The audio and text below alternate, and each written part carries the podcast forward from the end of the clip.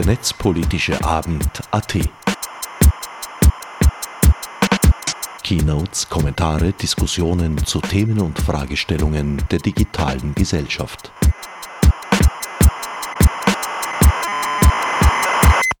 Willkommen zur Zusammenfassung des 63. Netzpolitischen Abends, der Donnerstag, 2. Juni 2022 vor Ort im Wiener MetaLab über die Bühne ging.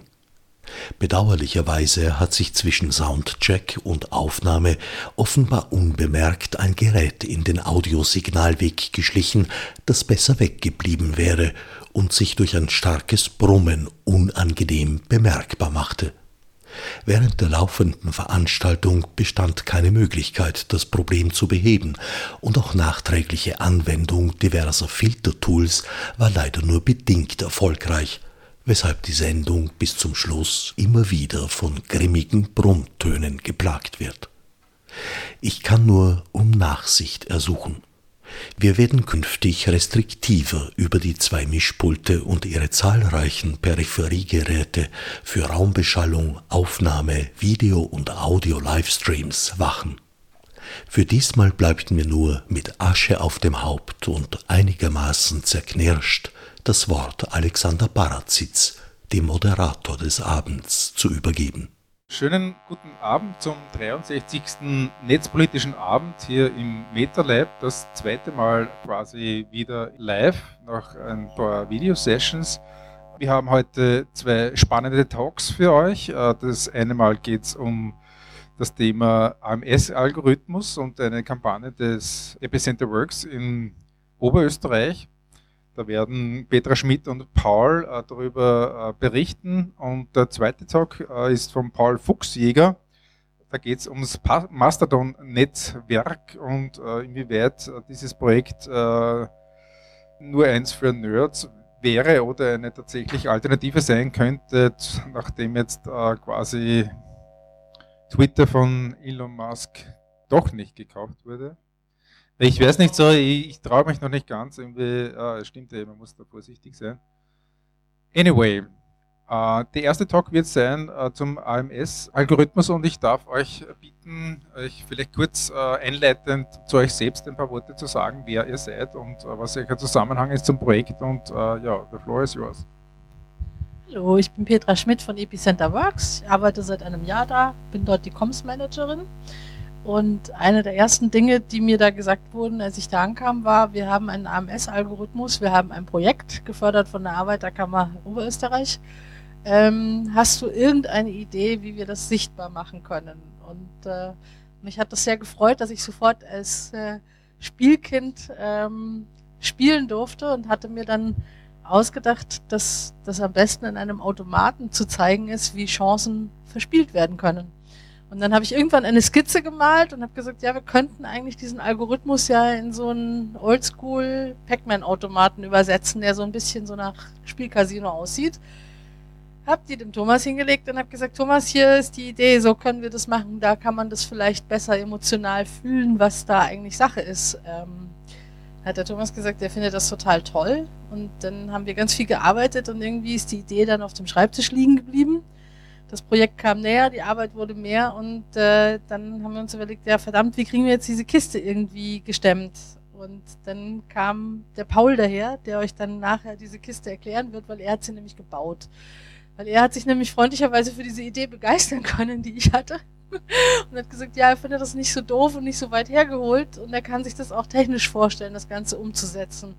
Und das Schöne daran fand ich, dass der Paul dann das Ganze auch nochmal in seine Richtung äh, ein bisschen modifiziert hat, weil ich hatte eigentlich nur eben diese Idee im Kopf mit diesem Spielautomaten und mit dem Pac-Man, ähm, weil ich ja auch ein 80er-Jahre-Kind bin, insofern war ich da so ein bisschen vorbelastet und der Paul hat dem Ganzen jetzt nochmal so einen analogen Touch mitgegeben, das wird er euch dann technisch auch nachher nochmal erklären.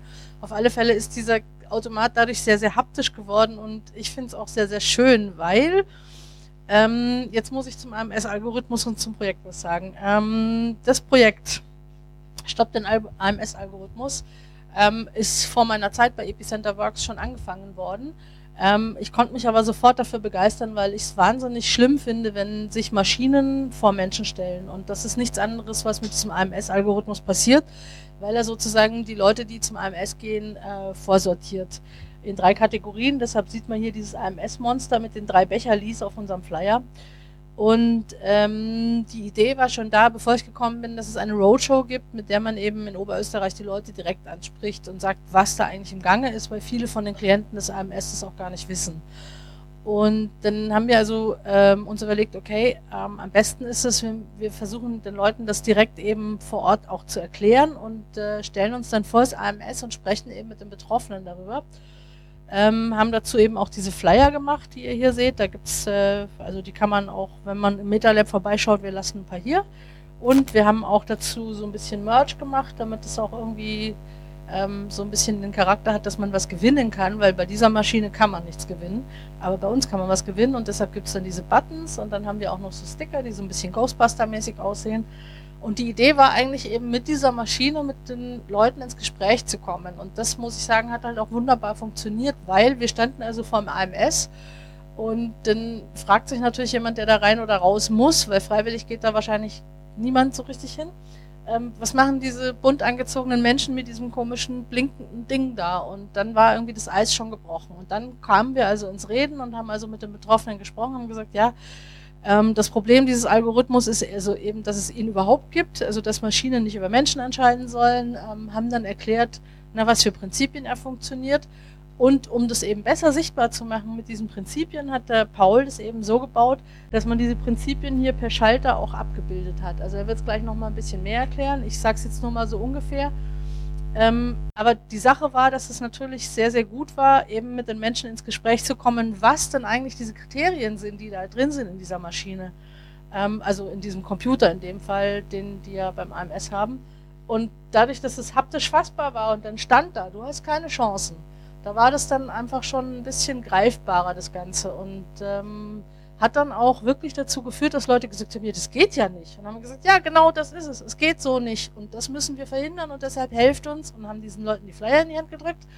Und äh, ich hoffe, dass wir da eigentlich ganz gut gefahren sind damit. Es ist noch nicht ganz zu Ende, das Projekt. Also wir werden auch nochmal in die äh, migrantischen Communities zurückkehren jetzt im Sommer weil wir halt festgestellt haben, dass ganz oft eine Sprachbarriere gab. Die haben wir dann äh, schon überwunden, eben auch unter anderem mit Hilfe dieser Kiste, weil man es da eben sehr schön sehen konnte. Ähm, aber es hat sich gezeigt, dass es wirklich wichtig ist, über dieses Thema noch zu reden, auch vor allem, weil die AMS-Mitarbeiterinnen ähm, durchaus auf unserer Seite waren und gesagt haben, nein, also eigentlich ist ihre wertvolle Arbeit und die meisten von denen machen ihre Arbeit wirklich gerne, ihre wertvolle Arbeit ist mit so einem Algorithmus und mit so einer Vorentscheidung durch eine Maschine einfach auch entwertet und das wollen sie auch nicht. Ähm, ich würde jetzt zum AMS-Algorithmus und zur Maschine an den Paul übergeben. Ja, hi. Ähm, ich bin der Paul. Ich bin jetzt erst seit kurzem äh, bei Epicenter Works äh, Mitglied, erst wirklich erst seit eigentlich äh, zwei Wochen.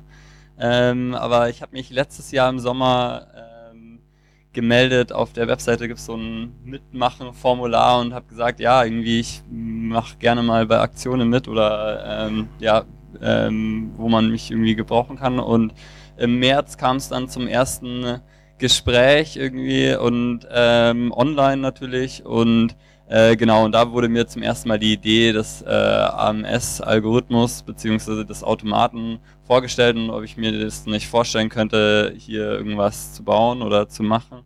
Auf jeden Fall ähm, hat mich die Idee gleich äh, ähm, begeistert, weil ich irgendwie den Gedanken dahinter irgendwie äh, gut fand, dass man einen Automaten baut, um einen Algorithmus äh, und die Willkür vor allem von so einem Algorithmus ja, wiederzuspiegeln und ähm, vielleicht sage ich auch noch mal kurz was über die Funktionalität oder wie der Algorithmus funktioniert.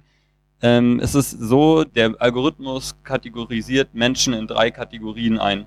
Ähm, Menschen mit guten Arbeit, zukünftigen Arbeitsmarktchancen, mittleren oder schlechten. Und das Problem dabei ist, ähm, welche Parameter er da nutzt, ähm, weil die sind sehr stark vorurteilsbehaftet. Da sind zum Beispiel, also an erster Stelle zum Beispiel mal das Geschlecht. Ähm, Frauen werden von vornherein ähm, mit schlechteren Chancen bewertet. Dann, ähm, ob Menschen aus ähm, Österreich oder aus einem Nicht-EU-Land kommen. Die Wohngegend spielt eine große Rolle. Ist man in einem, einer Wohngegend, wo höhere Arbeitslosigkeit ist oder niedrigere? Diese ganzen Dinge ähm, spielen eben da rein und oft manifestiert so ein Algorithmus ähm, Vorurteile oder also eh schon ähm, Benachteiligungen ähm, und ähm, löst eigentlich überhaupt nicht das Problem. Und ich habe in dem Automaten diesen Algorithmus äh, nachgebaut. Also das, das Tolle ist eben hier, dass er, dass es interaktiv ist. Es gibt hier diese Schalter. Ähm, damit kann man diese Parameter ähm, für sich oder ähm, einfach hypothetisch auswählen und anhand dieser Schalterstellung wird dann dieser Algorithmus äh, berechnet einen Score und anhand des Scores wird dann bestimmt, ähm, ja, ob man gute, mittlere oder schlechte Arbeitsmarktchancen, ähm, zukünftige Arbeitsmarktchancen hat. Was ich vielleicht äh, gleich an der Stelle noch sagen kann, ähm, ja, was bedeutet es denn überhaupt, so einkategorisiert zu werden? Also Personen äh, mit guten Arbeitsmarktchancen äh, kriegen zum Beispiel gar nicht so viel Unterstützung, weil die sind sehr einfach in den Arbeitsmarkt einzugliedern. Ähm, Personen mit mittleren Arbeitsmarktchancen, die bekommen sehr viel Unterstützung. Die kriegen Kurse, die kriegen ähm, andere äh, Unterstützung gezahlt und ähm, werden eben genau unterstützt, einen Job zu finden oder sich weiterzubilden oder umzuschulen. Aber Menschen, denen der Algorithmus ähm, schlechte Arbeitsmarktchancen prognostiziert, die werden von vornherein aussortiert und ähm, die bekommen eben dann keine, ähm, keine Unterstützung mehr. Und das ist eben das große Problem an der Sache. Und ähm, so ein Algorithmus, der so vorurteilsbasiert funktioniert, ist einfach wahnsinnig schlecht, weil halt einfach Menschen ähm, so eine Entscheidung immer noch viel besser fällen können. Vor allem, ähm, wenn der Algorithmus nur auf solchen paar Parametern ähm, basiert, die eben äh, so willkürlich sind und halt einfach ähm, ja absurd äh, wie kam es jetzt halt irgendwie dazu, dass jetzt hier so ein riesiges Teil steht? Ähm, das war jetzt auch nicht meine erste Idee, sowas Großes zu bauen, sondern irgendwie ähm, erst hatte ich mir das auch ein bisschen unkomplizierter vorgestellt. Also die erste Idee von der Petra war eigentlich ein, irgendwie eine kleine Kiste und ein iPad reinzulegen oder irgendwie ein anderes Gerät mit Bildschirm und einfach eine Animation, also man hat einen so einen Buzzer und man drückt drauf und dann nach dem Zufallsprinzip wird dann ähm, gesagt, ja, ähm, du hast gute, mittlere oder schlechte Chancen. Da war mir noch zu wenig Interaktion da. Ähm, ich, da versteht man noch nicht das Prinzip des Algorithmus. Deswegen hatte ich gedacht, okay, man braucht irgendwie eine Interaktion und da kam ich gleich auf die Idee mit den Schaltern. Die andere Sache war, okay, jetzt hat man äh, wieder, also mit dem Bildschirm. Also ähm, erstmal, ich kann nicht so gut ähm, so Grafiken programmieren und das ist jetzt auch nicht so meine Stärke, aber ähm, irgendwie fand ich, wir haben jetzt äh, mehrere Jahre nur auf Bildschirme geschaut und irgendwie, man kennt das auch von Messen oder so, irgendwie diese iPad-Ständer, wo man dann rumtippen kann, das macht niemand und da hat keiner Bock drauf und irgendwie hatte ich schon, also weil ich eher so aus der Mechatronik-Ecke komme und ähm, hatte ich gedacht, ja, irgendwie Mechanik wäre da schon ganz cool oder ähm, dass es sich auch irgendwie bewegt und genau, und dann hatte ich hatte ich Bilder von alten, ähm, ja, so ähm, Slot-Machines, äh, so aus Las Vegas und irgendwie in den USA gesehen, habe gedacht, ja, irgendwie wäre es schon cool, halt hier dieses drehende Rad auch zu haben. Und ähm, ja, dann kam es eben dazu, vielleicht ähm, demonstriere ich es erstmal, damit man auch mal sieht, was hier passiert. Also äh, genau, ich kann hier ähm, unterschiedliche die Schalter eben so einstellen. Ich habe hier unterschiedliche Parameter. Einmal ähm, die Wohnlage, also eher so eine teure Wohngegend, wo es wenig Arbeitslosigkeit gibt oder eine andere, ärmere Wohngegend, vielleicht wo es mehr Arbeitslosigkeit gibt, kann ich hier an dem ersten Schalter einstellen dann ob man aus Österreich kommt oder nicht aus Österreich, ob man Mann ist oder eine Frau. Ähm, was auch wichtig ist, ob man, oder zum Beispiel, wenn man in Dienstleistungen arbeitet, dann hat man schlechtere Chancen als in Produktion, weil man scheinbar in Produktionsjobs irgendwie leichter vermittelt werden kann. Ähm, ja, was ähm, ein wahnsinnig äh, ähm, Punkt ist, ist dann äh, der nächste hier Schalter hier ob man Betreuungspflichten hat oder keine Betreuungspflichten. Und da ist das Absurde zum Beispiel, ähm, also Betreuungspflichten heißt sowas wie alleinerziehend oder ähm, genau, man hat Eltern oder jemand anderen, um den man sich kümmern muss. Aber dieser, po dieser Parameter wirkt sich nur negativ auf den Score von Frauen aus und nicht auf Männern, weil scheinbar ähm, alleinerziehende Männer keine Nachteile haben auf dem Arbeitsmarkt. Aber das liegt ja einfach nur an Vorurteilen und nicht an der Realität oder dass, es, dass sie weniger Arbeit hätten oder so. Und das ist eben also der absurdeste Parameter, finde ich, und dass es eben sich nur bei Frauen ähm, irgendwie negativ auswirkt. Dann äh, gibt es den nächsten Schalter, ob man über 50 oder unter 50 ist. In Realität wird beim Algorithmus auch noch zwischen unter 30 und über 30 unterschieden. Genau, aber ich habe eben nur diese binären Parameter hier ähm, abgebildet. Und dann ähm, ging es noch darum, ob man eine Ausbildung hat oder keine Ausbildung. Matura zum Beispiel spielt eigentlich kaum eine Rolle. Also wird ganz wenig bewertet von dem, also es ist ein leichter Vorteil, aber eigentlich geht es hauptsächlich darum, ob man eine abgeschlossene Ausbildung hat, wie ja, Studium oder eben eine andere Ausbildung. Genau, deswegen hier ohne oder mit Ausbildung. Ähm, genau, wenn ich, wir hatten hier eigentlich äh, diesen schönen Hebel noch, den man dann hier so ziehen kann, aber der wurde ähm, mehrmals äh, die ähm, abgebrochen, weil ähm, manche Menschen nicht so gut ihre Kraft einschätzen können und auch wenn man sagt, vorsichtig ziehen. Ich glaube, eigentlich besonders, wenn man gesagt hat, dass man vorsichtig ziehen sollte, wurde extrem fest dran gezogen irgendwie. Ich weiß nicht genau, woran es lag, aber es war einfach ähm, ähm, auch spannend. Also ja, es war mehrmals ähm, gerade eigentlich, ich bin also auf der Tour war es am Anfang schon einmal passiert und dann als dann kam ich am zweiten Tag und habe es repariert. Ähm, dann wurde es gleich wieder abgebrochen und dann habe ich es nochmal repariert und dann wirklich die nächste Person, die nächste Frau, die da war, hat es gleich wieder so, also wirklich bis zum Anschlag runter und ähm, dann ist das mit, also ist die Welle, wo der fixiert war, gebrochen und ja, das werde ich auf jeden Fall noch mal ein bisschen überarbeiten müssen. Ähm, naja, auf jeden Fall habe ich dann notbedürftig hier so einen kleinen Knopf äh, montiert und mit dem kann man es auslösen. Wie man sieht hier ähm, dreht sich das Rad. ähm, genau, und gerade werden die Chancen berechnet und hier steht mittlere Chancen. Ähm, genau. Wenn ich jetzt zum Beispiel, ähm, das war jetzt hier ähm, ähm, auf ähm, männlich. Und wenn ich jetzt zum Beispiel auf weiblich drücke, mal schauen, was, ob sich das dann äh, ändert.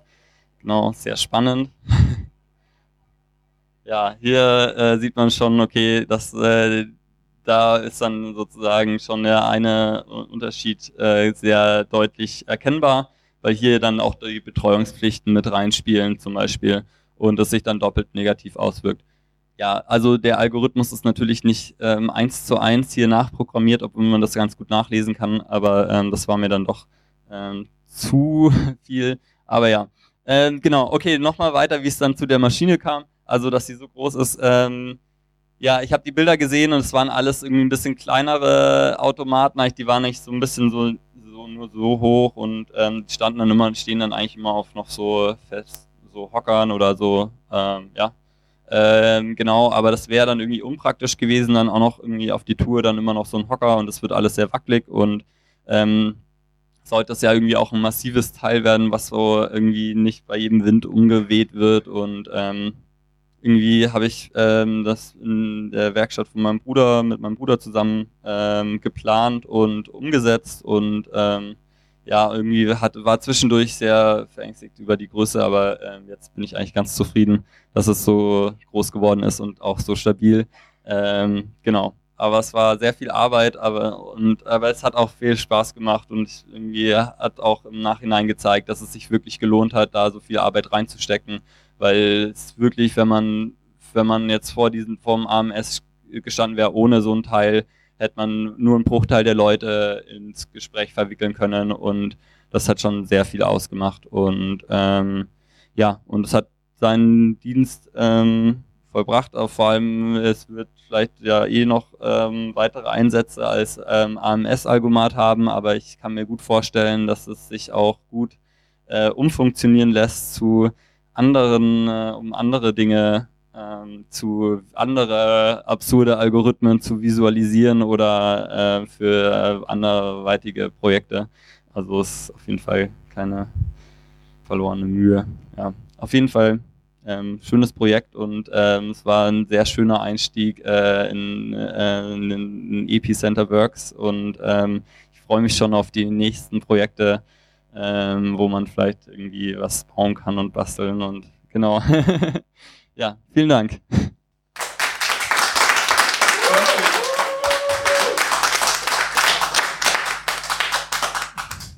Ja, super, merci für das äh, inspirierende Projekt oder die Vorstellung. Äh, Gibt es Fragen im Publikum? Ja, nur eine Anekdote. Ähm, ich will mich nochmal ganz herzlich bedanken bei äh, der Bundesgeschäftsstelle des AMS, die auf unserer Tour, wir waren jetzt wirklich ähm, die ganze Woche über vor den AMS-Geschäftsstellen in Oberösterreich und gleich nach dem ersten Tag wurde eine Warnung ausgesprochen, dass die Aktivisten kommen und so richtig schön mit unserem Tourplan noch kommuniziert. Und äh, dank dieser Warnung hatten wir nicht nur ähm, ganz viele Betroffene, die mit uns ins Gespräch kommen wollten und die Polizei, die jedes Mal gespielt hat mit diesem Automaten, sondern eben auch ganz viele AMS-Mitarbeiterinnen und Mitarbeiter, die sich bei uns informiert haben und auch eine sehr eindeutige Meinung zum AMS-Algorithmus haben ähm, weil der natürlich auch ihre Stellen irgendwann einmal besetzen, äh, ersetzen soll und sie selber arbeitslos machen soll. Und da wollte ich mich einfach nochmal beim AMS bedanken.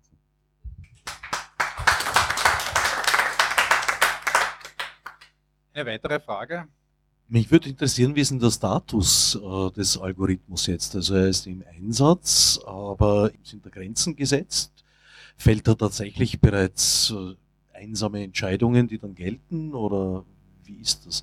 Und wie ist das auch rechtlich zu beurteilen? Weil in vielen Zusammenhängen ist ja doch festgeschrieben, dass die Letztbeurteilung durch einen lebenden Menschen zu erfolgen hat.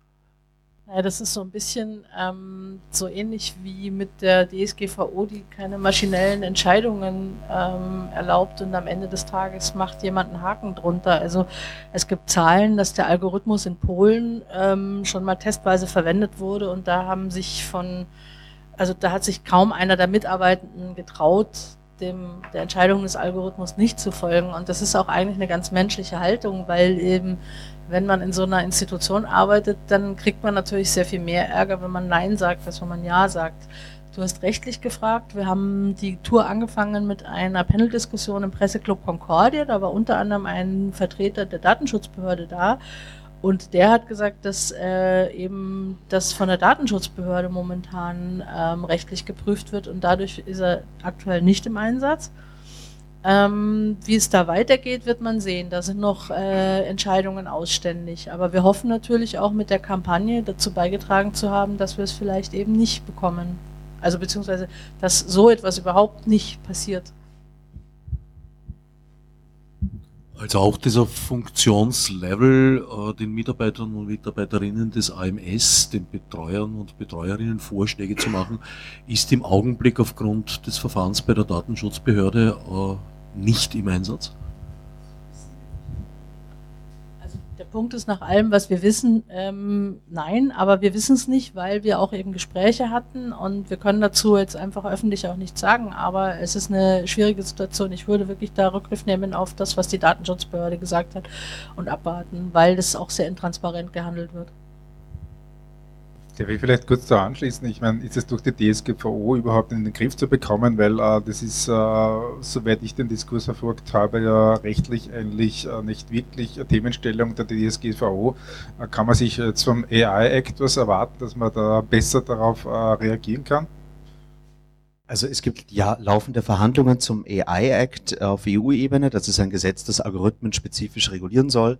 Dort ist der AMS-Algorithmus aus Österreich ein viel diskutiertes Negativbeispiel, das man auf jeden Fall verbieten will. Auch in dem Kommissionsvorschlag wäre der AMS-Algorithmus eine sogenannte Hochrisikoanwendung. Ähm, also so wie Nuklearenergie, etwas, das man wirklich nur mit der Kneifzange unter strengen Bedingungen überhaupt in den Markt einführen dürfte. Aber ähm, den AI-Act gibt es noch nicht. Die Datenschutzgrundverordnung gibt es. Aufgrund derer hat die Datenschutzbehörde den AMS-Algorithmus in Österreich jetzt mal verboten. Und da gibt es auch nur den Weg, ein Gesetz zu machen. Dafür gibt es im Moment im Nationalrat keine Mehrheit. Die einzigen Parteien, die da dafür sind, sind im Vernehmen nach die ÖVP und die NEOS, die dazu einen expliziten Antrag eingebracht haben. Alle anderen scheinen gegen den AMS-Algorithmus zu sein.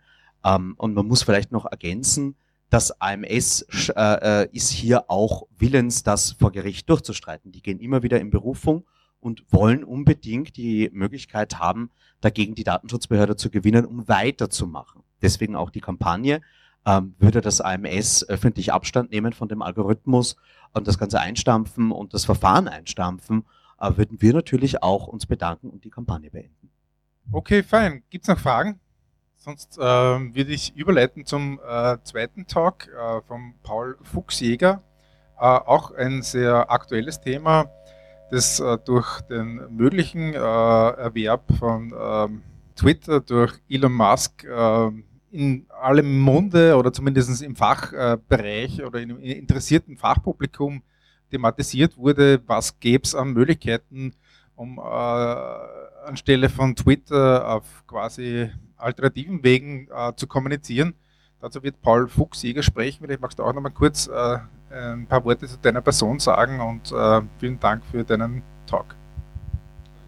Ja, also zu meiner Person, Paul Fuchsjäger, bin äh, eigentlich Elektrotechniker, also habe auf der TU studiert und so weiter und beschäftige mich schon länger mit verteilten Kommunikationssystemen und bin bei Funkfeuer lange Jahre aktiv gewesen. Manchen hier sagt das was. Ein verteiltes, gemeinschaftlich betriebenes ein ISP über den Dächern Wiens. Ja, ähm, ich würde gerne ein bisschen über das Mastodon-Netz erzählen. War ein bisschen kurzfristig, deswegen habe ich nicht wahnsinnig viel Zeit in die Slides reinstecken können, aber ein bisschen habe ich was zusammen äh, kopiert. Ich nehme mal an, ich, ich, ich, ich brauche hier nicht erklären, was Mastodon wirklich, also die, wer hat keinen Mastodon-Account? Erklär's? Okay, okay, okay alles erklären. Na, servus.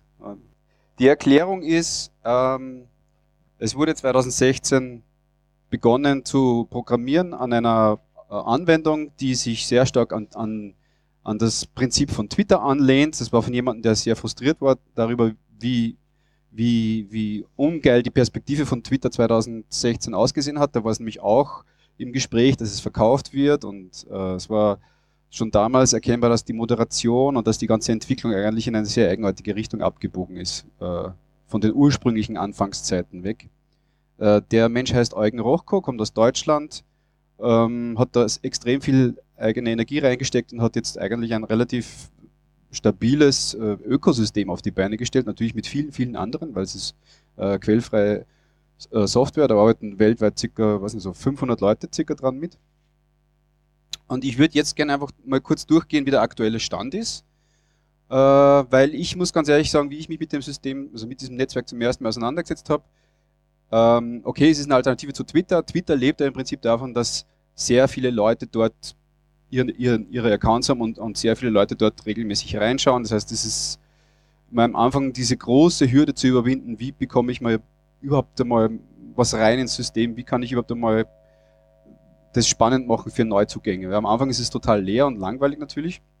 Und diese Grafik hier soll zeigen, dass es, man hier fängt es an mit 2019, geht bis zum jetzigen Datum weg, dass in den letzten drei Jahren das Ding sie mehr oder weniger vervier- oder verfünffacht hat.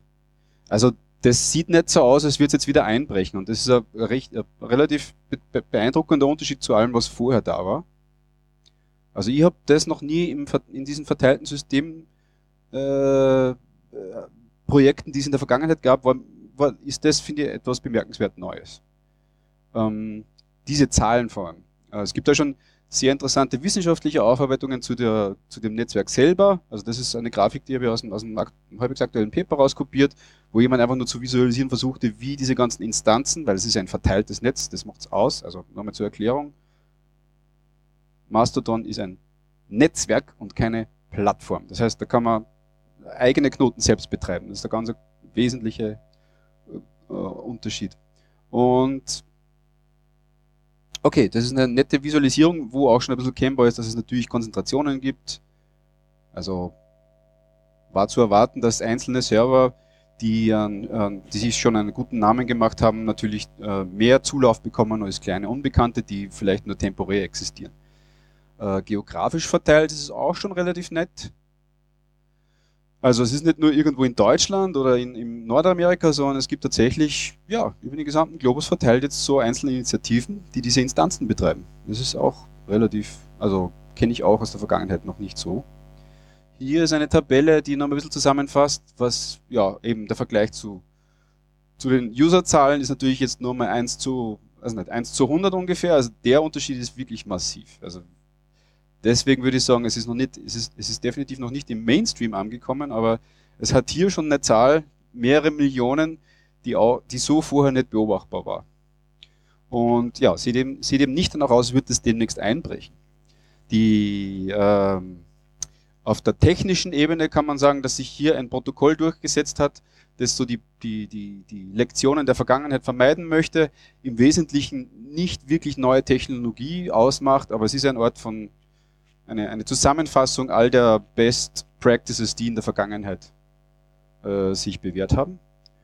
Und ja, also ActivityPub heißt dieses Protokoll. Den Namen könnte man sich merken, weil der hat wahrscheinlich noch in vielen, also der wird auch morgen noch eine gewisse Bedeutung haben. Da bin ich mir relativ sicher.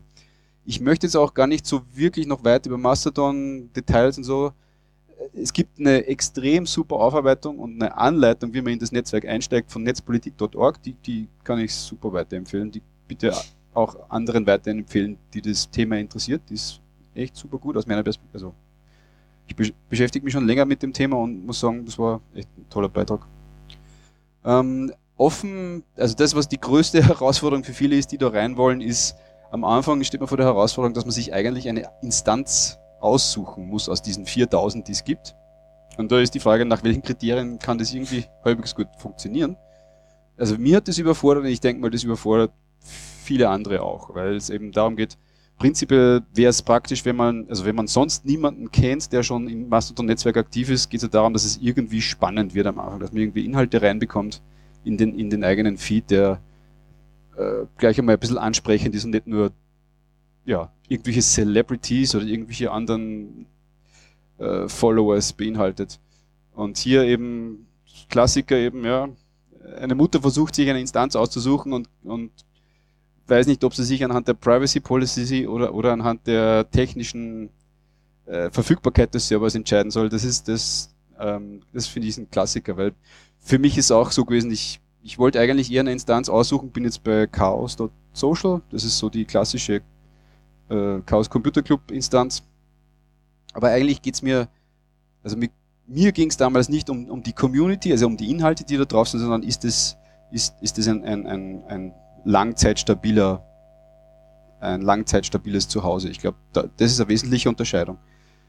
Ähm, jetzt möchte ich nur ganz kurz in, in, in, in so einen ganz kurzen äh, theoretischen Topf aufmachen, dass Social Media wirklich eine, eine neue Art von Öffentlichkeit erzeugt, die so nicht mehr weggehen wird. Weil es gibt ja in letzter Zeit oft die, die Argumentation, ja, Social Media ist eigentlich ist ein kompletter Misnomer, das Ding ist ja nur antisocial und produziert nur Polarisation und so weiter und so fort.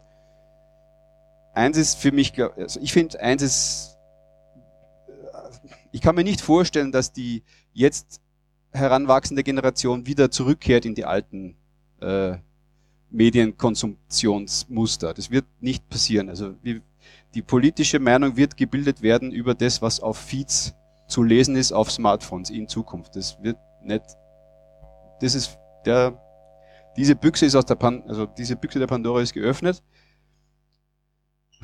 Und äh, jetzt geht es eben darum, dass wir diesen Teil hier, ja, der eher ein bisschen äh, sehr demokratiegefährdende Dinge erzeugt, ähm, in eine Art Transformationsprozess äh, in was anderes verwandeln. Also dass viele, viele Menschen in was in, in Feeds draufschauen, wo die, wo, wo das nicht nach dem Prinzip abläuft, wie es im Moment äh, in Twitter zum Beispiel der Fall ist. Und ähm, dabei geht es eben um diese Überwindung dieser Hürde am Anfang, dass am Anfang das Netz relativ langweilig ist, nur für die Nische interessant ist. Und wenn man dann aber höheren Aufmerksamkeitszahlen äh, im Netz beobachten kann, dann, dann, dann wird es sozusagen eine Art ähm, stabiler, äh, eine stabile neue wesentliche Teilöffentlichkeit, die sich da bildet, ja, wo man wirklich sagen kann, also ich würde sagen, der, der, der Moment, wo es aus der Nische raus ist, ist der Moment, wenn es wenn es dazu kommt, dass auf Twitter Screenshots von Mastodon gepostet werden, glaube ich, dann, dann ist, oder, oder wenn es dann sogar im Fernsehen äh, Mastodon-Posts vorlesen oder so, dann ist, äh, glaube ich, dann hat man so eine gewisse wichtige Barriere durchbrochen. Im Moment ist das halt leider nicht der Fall und das Ding produziert ziemlich arge, also die alte Medienökonomie äh, produziert ziemlich arge Effekte. Das, ja, das ist eben das, was da unten wollte ich nur irgendwie so andeuten, dass derjenige, der für die Moderation in Twitter verantwortlich ist, ziemlich gealtert ist in den letzten Jahren. Also äh, er wirkt jetzt nicht mehr ganz so happy wie vorher. Auf der positiven Seite möchte ich aber auch sagen, ich glaube schon, dass diese neue Art von Mode of Consensus Production, nenne ich es gern, äh, Dinge ermöglicht, die viele Jahrzehnte davor nicht möglich worden sind. Dass zum Beispiel Aufmerksamkeit auf Themen draufkommt, die wirklich die Aufmerksamkeit brauchen. Also ich behaupte jetzt, ich weiß nicht, ihr könnt mir gerne vom Gegenteil überzeugen, würde mich interessieren, ob das jemand anders sieht, aber ich glaube, sowas wie die Fridays for Future Geschichten, die jetzt zumindest die Aufmerksamkeit auf ein ganz ein wichtiges Thema drauflenken können, hätte es in der alten Medienökonomie so nicht gegeben. Und es, dieses Problem ist nach wie vor. Ja? Also, und jetzt kommt mal kurz ja, der Musk ins Spiel, der da irgendwie sein Extraordinary Potential äh, entdeckt und ich habe irgendwie ganz, ganz eigenartig, also vielleicht ist es ja nur ein Witz und er hat da irgendwie nur, hat dann irgendwelche Pump-and-Dump-Spiele gespielt oder so. Wir werden es erfahren. Aber ich habe dann im Zuge dessen was gelesen, dass 2015 zum Beispiel auch eine Übernahme versucht wurde, auf, ein, auf eine ganz andere, unkonventionelle Art und Weise. Nämlich damals war es so, dass äh, es gab eigentlich hauptsächlich Leute, die über Third-Party-Clients mit Twitter interagiert haben. Twitter war eigentlich mehr so, ein, so eine zentrale API. Und die, die Clients wurden von anderen ökonomisch unabhängigen Teams entwickelt. Und es gab, das war mein, meine Erinnerung hat das wieder wachgerufen, wie interessant das damals eigentlich war. Und wie wenig interessant es jetzt eigentlich geworden ist. Also damals war das wirklich ein, ein, ein, es hat sich für mich wirklich sehr innovativ angefühlt. Und diese, die, ich finde, die Innovationsgeschwindigkeit ist jetzt auf Null runtergegangen die letzten Jahre. Das, die, die, es, ist, es, ist, es entwickelt sich immer mehr in so eine Art Kabelfernsehen äh, schon wieder zurück, dieses Twitter. Und das ist, ich denke mal, es liegt auch, es liegt in gewisser Weise daran, dass dieses Geschäftsmodell, das darunter liegt, eben darauf basiert, dass man Werbung anzeigen muss. Also funktioniert, sonst kriegen die ihre, ihre Einnahmen nicht zusammen, sonst funktioniert dieses ganze Surveillance Capitalism Model nicht. 2015, also diese, das war ein interessanter Tweet, der mir wirklich so, den habe ich total mindblowing gefunden. Das ist ein, ein Ex-Co-Founder von Twitter, der hat eben gemeint, es gab 2015 eine Art Übernahme, die darauf basiert hätte, dass einfach nur die, also einfach nur die Programmierteams der Clients aufgekauft werden und nicht die Firma selber. Das finde ich total, also ja. Eine Reaktion darauf war eben, dass es, dass die APIs alle zugestoppt, also es wurde alles runtergefahren, die, es wurde eine, in eine Festung umgebaut, von einer offenen API in eine Festung umgebaut. Und die, ist es jetzt noch immer. Also die, die wesentliche Änderung von Twitter zu Mastodon ist nicht nur die Verteiltheit und nicht nur die Offenheit, sondern es geht eben auf die, aufgrund dieses verteilten und offenen Prinzip nicht, es ist nicht durchsetzbar, äh, systemweit irgendwelche Werbungsanzeigen äh, zu schalten. Das funktioniert einfach in dem System dann nicht. Es geht nicht. Kann man nicht enforcen. Es ist, lässt sich nicht durchführen. Ist einerseits natürlich super Sache, weil man nicht befürchten muss, dass es wieder genauso sich in dieselbe Art und Weise verschlimmert, wie bei Twitter der Fall war, aber stellt eine Herausforderung dar, was eben prinzipiell die, die alternative Geschäft, die, das Geschäftsmodell, das Alternative, also Geschäftsmodell klingt jetzt irgendwie, aber es geht darum, dass die Kosten, die anfallen, und das sind in meiner Erfahrung jetzt hauptsächlich die Kosten, die für die Moderation, also der Effort, die, die, die, die Arbeit, die in, die in die Moderations, Tätigkeit reingeht. Es geht nicht mehr um den Software-Stack, es geht ganz wenig, es geht ein bisschen noch um die Serverkapazität, aber es geht hauptsächlich um die Betreuung. Es geht hauptsächlich um dieses, wie, wie, wie, wie lässt sich verhindern, dass es in einen extreme toxic cesspool wieder äh, sich verwandelt, das Ding. Diese Arbeit ist zu leisten von Menschen, nicht von Algorithmen, weil das Algorithmen das nicht besonders gut können, haben wir, haben wir jetzt gelernt. Und es ist zum Beispiel auf der Hauptinstanz auch schon das Verhältnis von Moderatoren zu Nutzer ist schon extrem ungleichgewichtig. Also da ist äh, grob 1 zu 10.000 habe ich jetzt wo eben äh, gesehen. Das wäre also, das wäre dann ein, eine Zielverfehlung. Wenn es in die Richtung weiterentwickelt, so funktioniert es natürlich nicht. Also das muss ein, sollte ein, das verteilte Moderationsprinzip hat noch nicht diese Stabilität, die es braucht, damit es wirklich ein, ein großflächiges Mainstream-taugliches Infrastrukturprojekt wird. Das, äh, den Zustand kann man einfach sagen, hat es im Moment noch nicht. Und dort muss man aber hin. Also ich finde, das ist alternativlos. Es ist einfach, äh, ja, bitte, das, ja, ich finde es alternativlos. Ähm, Moderation ist sehr, sehr mühsam. Das kommt noch dazu. Also das ist wirklich etwas, das macht man nicht wahnsinnig gern freiwillig. Die Leute, die es jetzt freiwillig machen, machen es soweit ich weiß, hauptsächlich aus einer äh, identitätsstiftenden äh, Ökonomie heraus. Also sie wollen, dass dieser, dieser, dieser Raum, den sie, den, sie, den sie selbst auch bewohnen, irgendwie äh, bewohnbar und eine hohe Lebensqualität zeigt. Und de deswegen sind sie bereit, hier Moderationsarbeit reinzustecken. Das ist übrigens die, eine der Moderatorinnen von Chaos.social, dort wo ich im Moment mein Zuhause habe. Und sie hat einfach nur heute einen, oder gestern war das, glaube ich, na, heute, einen, einen Happy Pride Post abgeschickt und ich habe mir das dann angelesen. Der Thread war wirklich zu 75 Prozent voll mit ärgstem Hate Speech. Also war wirklich org. Und muss sich selber jetzt darum kümmern und hat hier zumindest die Möglichkeit, sich darum zu kümmern. Und da, ja, das ist, ähm, das kann schon sehr zermürbend sein, glaube ich. Viele Instanzen, Betreuer geben aufgrund solcher Aktionen dann oft, oft auch, also geben, geben, geben oft auf. Ähm, noch was Aktuelles, der Jan Böhmermann hat angekündigt, dass es, äh, das ZDF-Magazin hat einen Mastodon-Server für alle gebaut, Rufzeichen. Kommt ins Fediverse. Und der Mensch, der sich als Admin, wahrscheinlich auch als Moderator jetzt da ähm, damit beschäftigen muss, schaut jetzt schon ein bisschen gestresst aus. Also ich weiß nicht. Ich hoffe, es kommen nicht alle in dieses, in diese Instanz rein, sondern halt nur ein kleiner Teil. Sehr spannend, sehr, sehr spannend finde ich eine, eine am Horizont schon auftauchende Bewegung, die irgendwie in die Richtung geht, dass es für lokale Städte, also quasi für Großstädte einzelne Instanzen gibt. Ja, das ist jetzt nicht gut lesbar, aber das ist hauptsächlich sind es deutsche Städte. Es gibt auch Graz, gibt's schon. In, in Wien gibt's auch schon eine halb, ja, gibt's auch schon eine sich sozusagen allen Bewohnern von Wien widmende Instanz. Also das ist ein ganz kleines, kleines Pflänzchen, ich denke aber, dass das eine Art von äh, Entwicklung ist, die in Richtung von wirklich einer öffentlichen Infrastruktur gehen könnte. Dass quasi jede europäische Großstadt, die irgendwas auf sich hält, eine Art Mastodon-Infrastruktur aufbaut. Und hier sind noch ein paar wirklich offene Fragen, nämlich welchen, welch, wie sieht die Verfassung aus, wie sieht die Moderationskultur aus, die da drin gelebt werden soll. Und ich habe letztens, also das ist diese, diese, da sitzt der Alex jetzt selber auf diesem Bild, ähm, da war eine Diskussion genau über dieses Thema bei einer extrem interessanten Veranstaltung, die gehießen hat Building an European Cultural Backbone. Und da war aus meiner, also ich habe das, mir das angesehen und habe mir gedacht, okay, das ist ein Prozess, der kann sehr schnell sich sehr lange im Kreis drehen.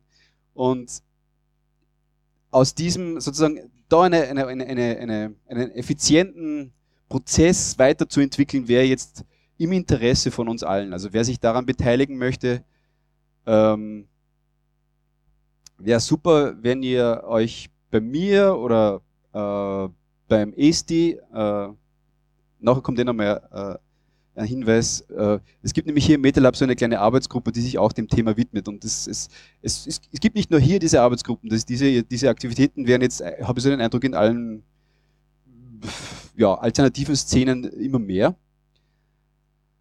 Also wir müssen uns darüber unterhalten, was wir hier für, für gemeinsame Werte leben wollen in diesen jetzt selbstverwalteten Kommunikationsräumen. Die vielen offenen Fragen gehen meines Erachtens hauptsächlich um das Thema, was legitimiert diesen Raum. Also wenn er für alle da sein soll, dann muss er ja, muss er ja für alle zugänglich sein. Das heißt, die, wie kann ich da mitmachen, wie kann ich mich da einbringen, welche Stimmrechte habe ich, das ist alles vollkommen offen dann braucht es, damit das Ganze ein zusammenhängendes Netz bleibt, weil wenn es nicht zusammenhängend bleibt über, den, über die globalen Städte hinweg, dann wär's, dann wird's wieder nur in so Einzelgruppen zerfallen, dann hätte man wieder das Problem, das ich vorher angesprochen habe, mit diesem mit dieser äh, McCullochs-Kurve da. Also dann, dann würde das System nicht wirklich funktionieren.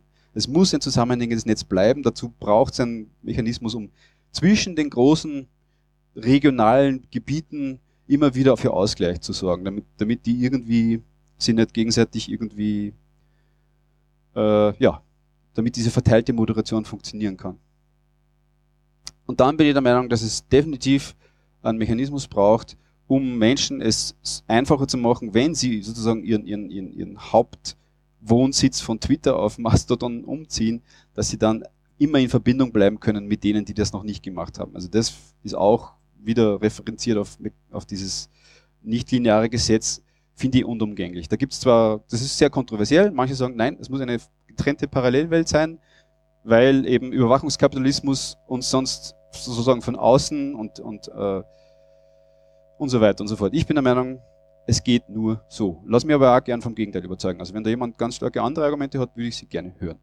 Äh, wie gesagt, im äh, MetaLab gibt es seit zwei, drei Jahren eine Arbeitsgruppe, die haben wir mal ganz naiv die digitale Öffentlichkeit, die wir uns wünschen, genannt. Da ist der, der Esti federführend und er hat auch schon einen extrem interessanten Talk beim, beim letzten äh, Remote Congress gehalten, den ich sehr empfehlen kann. Ja, also wenn jemand da mitmachen will, bitte meldet euch. Äh, je diverser, je, je mehr Interesse wir da haben, umso, also wir wollen da wirklich äh, so viel wie möglich andere Meinungen, andere Sichtweisen reinbringen in das Ding. Ja, jetzt bin ich eigentlich ja schon fast durch. Das letzte, was ich noch machen möchte, ist hinweisen auf ein supergeiles Buch, das ich vor kurzem entdeckt habe. The Prehistory of Social Media, Modem World. Und da wird eben auch nochmal darauf hingewiesen, dass Social Media as such wurde nicht vom Silicon Valley erfunden. Silicon Valley hat es nur sozusagen einfach einer Verwertungslogik zugeführt. Ja? Und, und jetzt sind wir sozusagen irgendwie der Meinung, dass das, äh, dass, dass das einfach, das Social Media gibt's nur in dieser Verwertungslogik. Das stimmt geschichtlich nicht. Also, und, und dieser, äh, die Kenntnis darüber, dass die Geschichte eigentlich anders abgelaufen ist, ist wichtig dafür, ob wir uns eine Zukunft vorstellen können, die anders aussieht. Und dann noch ein Hinweis, den ich immer am Schluss bringe jetzt immer wieder, weil er mir so wichtig vorkommt. Es ist, es, ich finde, wenn man hier sagt, es geht hier um Redefreiheit und um ja, also ich finde diese Begriffe Freedom of Speech in dem Fall einfach nicht passend. Es geht nicht darum, dass man irgendwas aussprechen kann. Es geht darum, wer bekommt Aufmerksamkeit. Ähm, finde ich, macht viele Diskussionen über das Thema viel einfacher, wenn man das immer wieder hervorholt, dass es darum geht, wer bekommt Aufmerksamkeit. Ja, das wollte ich nur sagen. Und sonst bin ich eigentlich jetzt fertig und danke, dass ihr mir zugehört habt.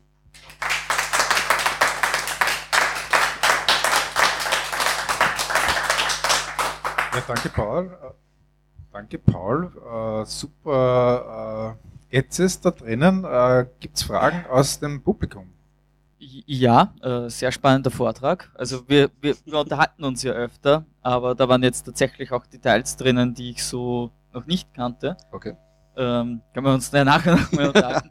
ähm, eine Frage, wie viele ModeratorInnen auf wie viele UserInnen bei äh, Mastodon.social ähm, aufeinander kommen. Ja. ja, genau das. Hast du auch ungefähr Verhältnisse, was so andere Instanzen hätten oder was äh, Twitter hätte?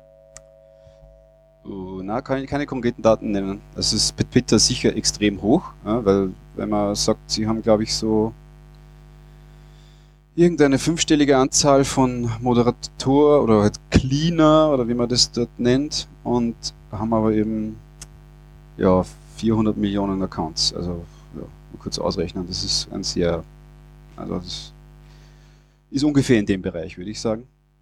Bei den anderen Instanzen, die eben nicht so groß, also das ist ja wirklich in dem Fall jetzt der Worst Case im, im, im, im Fediverse. Also das, in der Instanz ist es wahrscheinlich am allerschlimmsten, oder es gibt wenige, die das übertreffen, dieses Missverhältnis hier.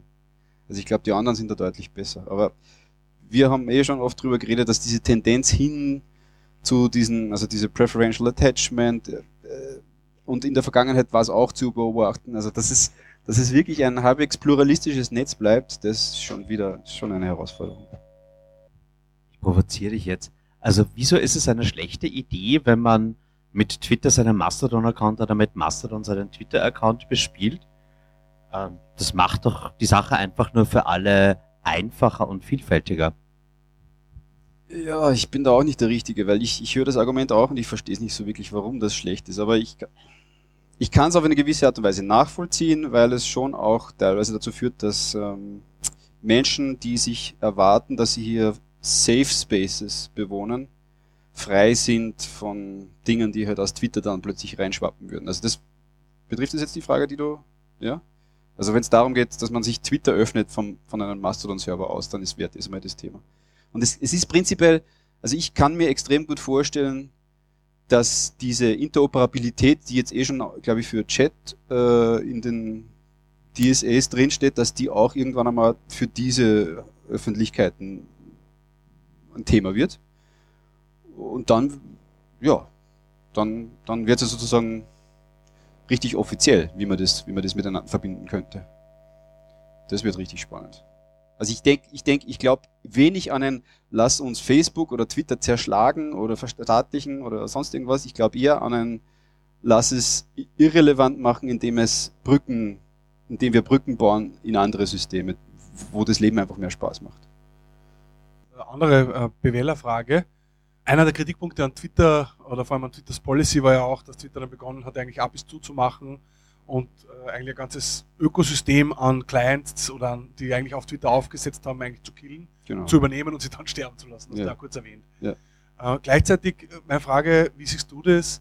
Ähm, also ist, ist äh, Mastodon inzwischen groß genug für irgendwelche Business Cases? Gibt's, ist, kennst du irgendwelche äh, Versuche eigentlich auch mit Mastodon an Business Case zu machen? Oder, könnte, oder gibt es diese Fantasie, gibt es die Diskussion, dass man zum Beispiel sagt, Instanzen, warum nicht auch kommerziell betriebene Instanzen, die halt quasi äh, bestimmte Formen von Moderation anbieten, bestimmte Zusatzdienstleistungen, wäre sowas denkbar? Wie stehst du allgemein zu diesem Thema äh, Kommerz im Fediverse? Ja, ich stehe dem Kommerz, also prinzipiell sehe ich das so, dass solange die Möglichkeit immer gegeben ist, zwischen den Instanzen zu wechseln und es eine freie Entscheidung bleibt. Also solange diese, also es wäre problematisch, wenn jetzt die größte Instanz noch größer wird und dann ein Business draus gemacht wird. Okay, das ist wirklich, weil die würden dann ihre, ihre Nutzer wahrscheinlich einsperren. Dann, dann würde man nur mehr dann wieder rauskommen, wenn man es in Kauf nimmt, die Verbindungen zu allen anderen zu verlieren. Solange das nicht passiert, würde ich sagen, wo ist das Problem? Also ich kenne so kleinere Geschichten wie äh, Digital Courage, die mit einem Euro pro Monat, glaube ich, arbeiten. Also das ist auch schon ein Business Case in dem Fall, ein kleiner. Aber sonst kenne ich noch nix. Ich glaube, es widerspricht sich schon ein bisschen, dass man da, man kann die Leute einfach nicht einsperren. Also man, man, kann's, man kann sie zumindest am Anfang nicht einsperren. Ja? Geht erst dann, wenn es groß genug ist, dann funktioniert der Trick, glaube ich also ich würde vielleicht, äh, weiß nicht, äh, wie weit der äh, Case äh, True Social bekannt ist hier. Äh, das ist äh, im Prinzip äh, angrenzende Debatte. Also nachdem äh, Trump rausgeschmissen worden ist aus diversen äh, Netzwerken äh, oder ähnlich Plattformen, hat er eben dann auf, äh, aufbauend seine eigene Mastodon-Instanz, äh, seine Finanzierung organisiert und äh, es ist dann quasi im Fediverse hat sich insofern nicht durchgesetzt, dass quasi irgendwie, das ist ein long-standing Knoten und äh, ähm, weil eben äh, die Regeln auch äh, nicht eingehalten wurden und äh, also ich weiß auch nicht, ich habe es jetzt nicht so im Detail verfolgt, wie groß das Interesse war, tatsächlich in einem Netzwerk drinnen zu sein, aber das wäre jedenfalls dann quasi eine, eine Moderationskonsequenz. Äh, äh die anderen Knoten haben es auch mit in der Hand, wenn es irgendeine äh, Entwicklung gibt die äh, ja, äh, unerwünscht ist im Fediverse, dann gibt es die Möglichkeit, dass man den Knoten ja. einfach kickt. Ja. Und das ja. ist wäre äh, von der Grundstruktur, von der Architektur her interessantes, äh, äh, schon in der Grundarchitektur technisch eingebautes Feature, äh, das äh, gewisse Selbstregelung wahrscheinlich bringen wird. Aber ja klar, äh,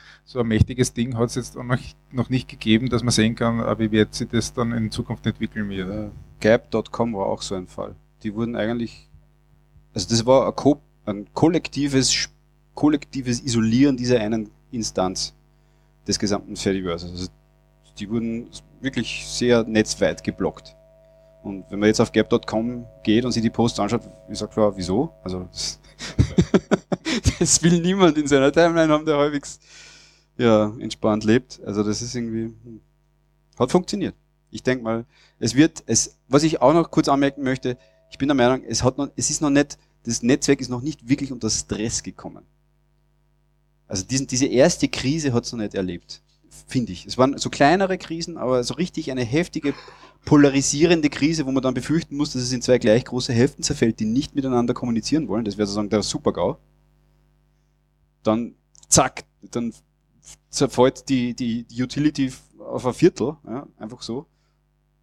Also diese, diese Krisen zu überwinden, das steht uns noch bevor. Und dafür braucht man richtig gute, transparente Prozesse für die Moderation.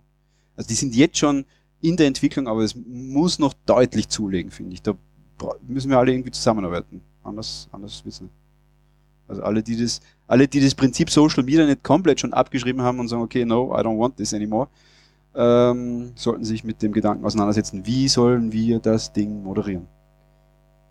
Es ist eine neue Art von Öffentlichkeit, die braucht ganz neue Ansätze, glaube ich. Da kann man mit so normalen publizistischen Lehr... Also ist da nicht so viel, da, da, da braucht es noch was Neues, finde ich. Das ist noch nicht so ganz... Äh ja, also der Habermas allein reicht da nicht aus. Ja, danke auf jeden Fall für die Fragen. War super.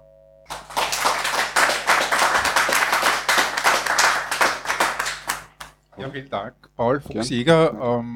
Ähm, dann bleibt mich nur mal äh, einen schönen Abend zu wünschen und hier noch äh, einzuladen äh, mit einem Club Mate oder was auch immer äh, um den Knappereien, die der Leo mitgebracht hat, sich durch zu vernetzen und zu unterhalten. Schönen Abend, tschüss. Sie hörten Mitschnitte vom Netzpolitischen Abend AT. Details und Programmvorschau im Internet unter netzpolitischerabend.wordpress.com. Gestaltung der Sendung Herbert Gnauer.